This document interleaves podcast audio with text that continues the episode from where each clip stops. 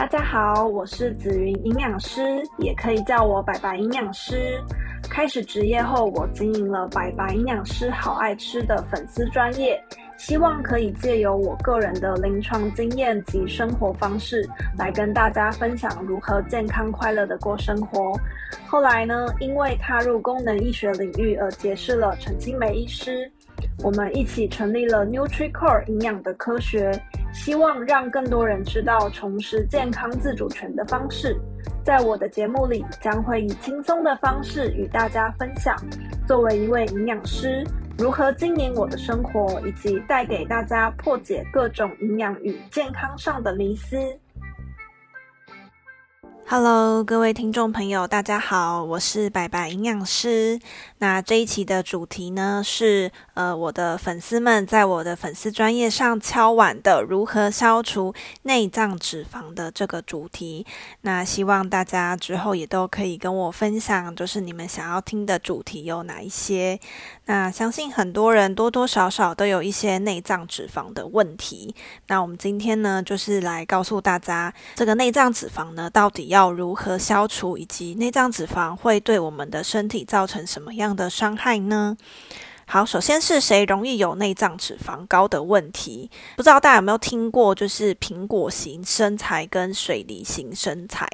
那之前呢，我在做减重门诊卫教的时候，会跟我的患者来去讨论说，你觉得苹果型身材跟水梨型身材哪一个对身体的伤害比较大，比较容易有新陈代谢的问题呢？如果没有听过的听众呢，可以想象一下，苹果型身材，它的肥胖的位置是会集中在腹部的部分，就是可能看起来像一个圆圆的苹果，一颗球。那水梨型的身材，这边指的水梨。比较不像是我们一般看到的水梨，比较类似像是西洋梨，就是在呃身材的话呢，是呃比较是在我们臀部的地方是会比较凸出来的，那也就是我们所谓的下半身肥胖。那哪一种肥胖对于我们的身体的新陈代谢是比较容易有伤害的？答案是苹果型身材。那苹果型身材呢，也会跟就是我们所谓内脏脂肪高来联想在一起。那因为当我们的脂肪都集中在呃我们的腹部这边，腹部这边又都是我们很多的器官存在的地方，所以可想而知，这边的内脏，也就是我们内脏周围的脂肪，也一定是会比较高的。所以谁容易有呢？如果你觉得自己的肚子啊有越来越大的情况，或者是像是有一些男性，呃，女性也会啦，就是上了一定的年纪之后，也不一定要等到四五十岁中年的时候哦。现在很多人就是可能出社会压力大的时候，就会用吃来去做一个工作压力的宣泄。那这个时候呢，也会容易出现就是呃啤酒肚、鮪鱼肚，然后有内脏脂肪的这个问题。那实际上我们要怎么去测量？我们内脏脂肪的这个厚度是不是有超过标准呢？我们会使用就是类似 InBody 啊，或是 IOI 这种，就是去量测我们身体体脂肪的这种机器。那一般要去哪里量测呢？像是一些减重门诊，或者是健身房，那或者是医院的营养门诊，可能都会有提供这样子的服务。当然也有那种比较简便的，像是欧姆龙的部分，就是可以在家里量测。那机器上的差异还是会有一些，就是。呃，精准度的问题，所以就是通常家中那种比较简便型的，我们就是参考就好了。可能就是呃，你有比较严重的内脏脂肪问题，它可能会量出来。但是如果你是介于比较呃，可能有一点内脏脂肪，但是有没有到超过，就是在那个临界值的部分，可能就比较量测不出来。那再来还有一个是超音波，那超音波的部分呢，通常我们是会照腹部超音波来去检测有没有脂肪肝的问题。通常如果你已经有脂肪肝的问题，就一定。代表说你的内脏脂肪一定是过高的，你才会有脂肪肝的问题。那这边衍生跟大家聊一聊，那我们的内脏脂肪比较高，到底对我们身体会造成什么样的伤害呢？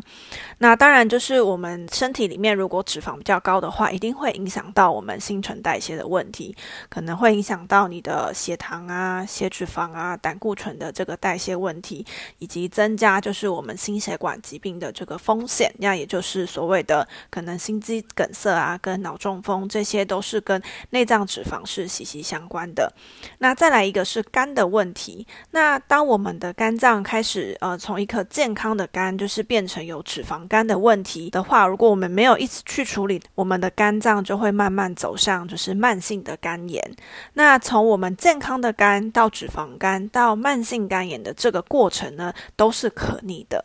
只要我们去改变我们的饮食生活习惯，那这个情况是可逆的。也就是说，即便你现在是在脂肪肝或者是在慢性肝炎的状况，我们都可以透过饮食跟生活健康的调整，来去让我们的肝变回当初健康的肝。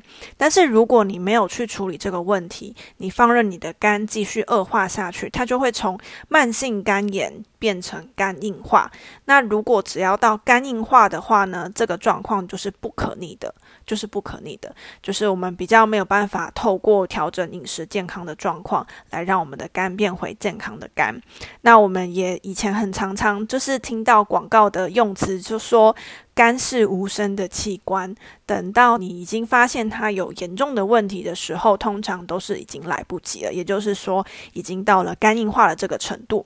呃，所以还是就是建议大家，我们定期的，就是尤其是在一定的年纪过后，maybe 是三十岁之后，会建议大家可以定期的每一到两年去做一次健康检查。那这个健康检查当然就是包括腹部超音波的部分。那如果没有做腹部超音波的话，还可以用什么样的方式来去呃看说自己身体有没有血脂肪代谢的问题呢？那从抽血的检测，我们可以去看我们的三酸甘油脂。通常三酸甘油脂的这个数值偏高的人呢，也有很大的几率是会有内脏脂肪过多的问题，所以这个数值是可以让大家去做参考的。那我们再来谈谈要怎么消除内脏脂肪呢？我们很多人听到哦，内脏脂肪过多的问题，都会以为是我脂肪吃太多了吗？是不是我吃太油了？我的就是肉吃太多了，那可能就会开始不敢去吃可能太油的东西。那我甚至就是有遇过患者是变得任何一滴油都不沾，就是吃东西都吃水煮的，然后吃肉的话就是都不吃肥肉的部分，就是吃那个精瘦的地方。那他以为这样子就可以控制他的三酸甘油。脂好，以及它脂肪肝的问题。好，那脂肪肝确实是改善了一些，没错。但是他发现他的三酸甘油脂就是没有降下来，就是有降，但是降的不多，还是有这样子脂肪代谢的问题。那他还是有一点小肚子，所以可以推测说他还是有内脏脂肪过多的问题。那他也很纳闷啊，他就是已经这么克制都。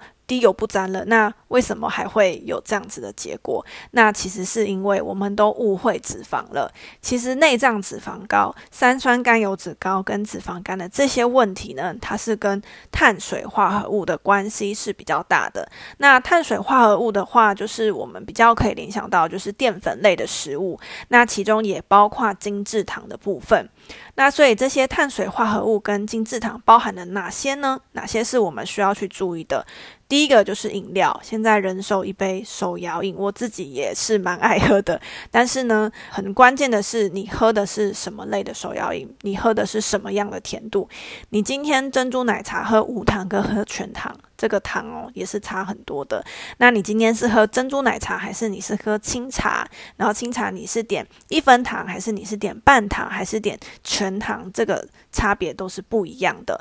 所以建议说，如果您有想要改善就是内脏脂肪的问题，那你本身就是有在喝饮料的话，那可以去调整一下甜度的部分。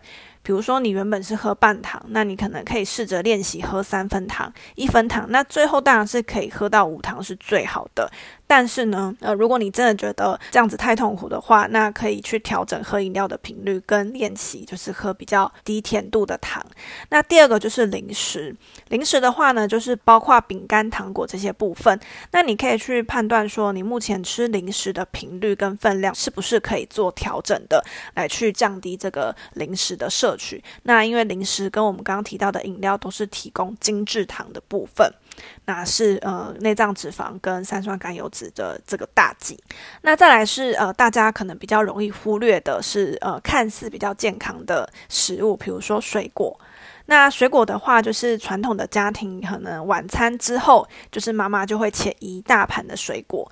那这个时候我们就很难去掌握分量了，可能你自己吃掉了多少你都不知道。你可能觉得你没有吃很多，那殊不知就是一边看电视一边吃水果，其实这一大盘有可能呃三分之二都是你吃掉的，但你可能以为你只吃了一些，所以也要去注意，就是我们水果的量。水果的量大概每一个人的话，一天建议不要超过三份，那大约是等于三个拳头的分量。那有些人就说，哇，那我一个晚餐后吃的水果就远远超过这个量了。那这个可能就是魔鬼藏在细节中，这个就是你内脏脂肪高的来源之一了。那再来这边也要提醒大家，在喝饮料的时候啊，就是不要被水果茶或者是呃果汁这种呃看似比较健康的饮料给骗了。就是其实就是水果里面是很甜的，不论是水果茶或者是果汁，那一般市售的手摇杯其实都会另外再加糖来去增加那个水果的香气跟风味。那我也曾经喝过，就是我请他不要再另外加糖的，味道真的就是没有那么好喝。